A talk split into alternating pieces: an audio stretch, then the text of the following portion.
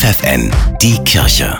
Regional. Für die Region Hannover mit Steffi Behnke. Zu einem Fest auf dem Domhof lädt der Hildesheimer Bischof Heiner Wilmer am 19. August alle ein, die sich im kirchlichen Umfeld engagieren. Beginn ist um 14 Uhr mit Kaffee und Kuchen, das Fest endet um 21 Uhr mit Wein und Live-Musik. Anmelden könnt ihr euch noch bis übermorgen über die Homepage bistum-hildesheim.de.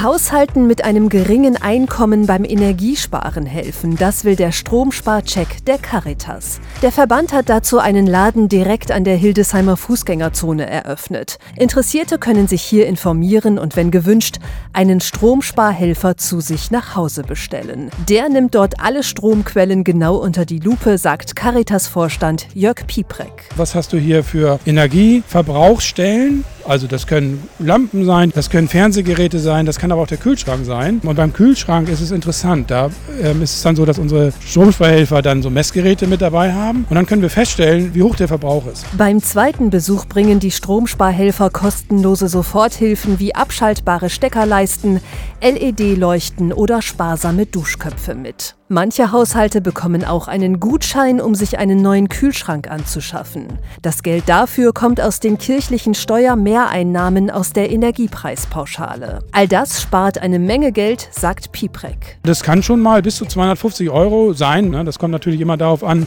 was auch umgesetzt werden kann. Mit jedem Check kann ein Haushalt rund zwei Tonnen CO2-Emissionen vermeiden, so die Caritas.